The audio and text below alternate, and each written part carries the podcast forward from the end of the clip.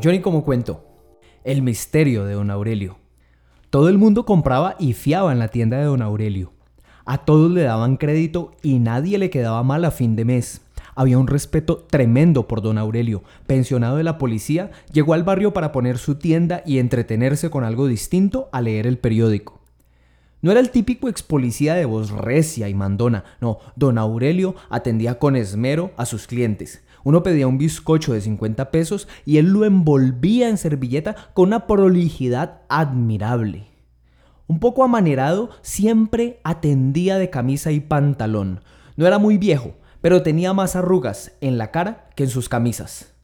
Una mañana, el barrio se despertó con el rumor de que había pasado algo raro en la tienda de don Aurelio. No abrieron temprano. El de la leche se cansó de golpear y no le abrieron. El de los huevos ni se molestó. Una vecina chismosa le dijo que no habían abierto la tienda en todo el día, que a lo mejor se habían ido de viaje. El misterio se empezó a ir del barrio cuando a las 11 en punto de la mañana don Aurelio abrió la tienda. En estampida entraron las vecinas a averiguar qué era lo que pasaba. Si habían entrado los ladrones, se entraron por el patio, no hicieron ruido y se llevaron el producido del mes. Dicen que desde esa noche don Aurelio dejó de dormir en su cuarto y acomodaba un sofá en la tienda y esperaba a los ladrones con un revólver en el cinto. Doña Alba, su esposa, insistía en que Aurelio durmiera en la alcoba, pero él estaba resuelto a cazar a los ladrones. Varias noches pasaron y los ladrones no aparecieron. Doña Alba terminaba los días cansada Dormía derecho desde las 11 de la noche hasta las 5 de la mañana. A esa hora don Aurelio se iba a dormir y ella se encargaba de la tienda. Una noche doña Alba creyó escuchar un ruido. Pese al cansancio, se levantó a buscar respuestas. No encontró ninguna y tampoco encontró a don Aurelio. Doña Alba volvió a acostarse y sintió que un par de horas después su esposo volvía a la casa. Ella eligió esperar y no hacer preguntas. Tres noches pasaron y las acciones se repitieron. Don Aurelio salió y un taxi lo estaba esperando a dos cuadras. El taxi arrancó y al final del barrio paró. Doña Alba alcanzó a ver a una silueta subiéndose al taxi. El amarillo del carro se hizo pequeño en la distancia.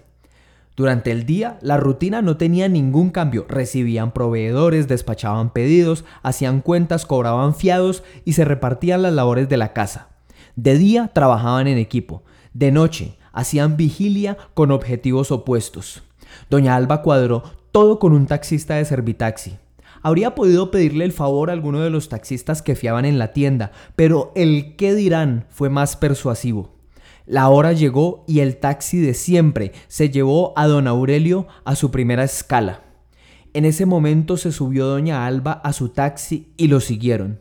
El taxi de don Aurelio arrancó hacia el Ricaurte.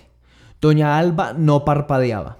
El recorrido del primer taxi terminó en el motel Olympus, en la vía Boquerón. Doña Alba aguantó hasta ahí. Váyaseles encima, le gritó a su taxista. Cuando abrió la puerta del otro taxi gritó, yo sí quiero ver cuál es la desgraciada que... Doña Alba no alcanzó a terminar su frase. No había desgraciada, había un muchacho, uno joven, uno que ya había visto muchas veces, al que le había vendido y fiado cigarrillos, gaseosas, chicles, mentas, bombombunes. Todos los dulces, las bebidas y cigarrillos que habían pasado por sus transacciones llegaron a la mente de doña Alba. Don Aurelio había cazado algo más que un ladrón en sus noches. Había cazado sus deseos en forma de traiciones. Había tejido sus fantasías en un antifaz de centinela. Había dejado a su mujer con una tienda surtida y una vergüenza por frentear ante todo el barrio. La había dejado sola. Dicen las malas lenguas que justo en la hora de la decepción Todas las vecinas chismosas del barrio se despertaron casi al unísono, aterradas de su cama. No sabían el banquete que iban a recibir al día siguiente.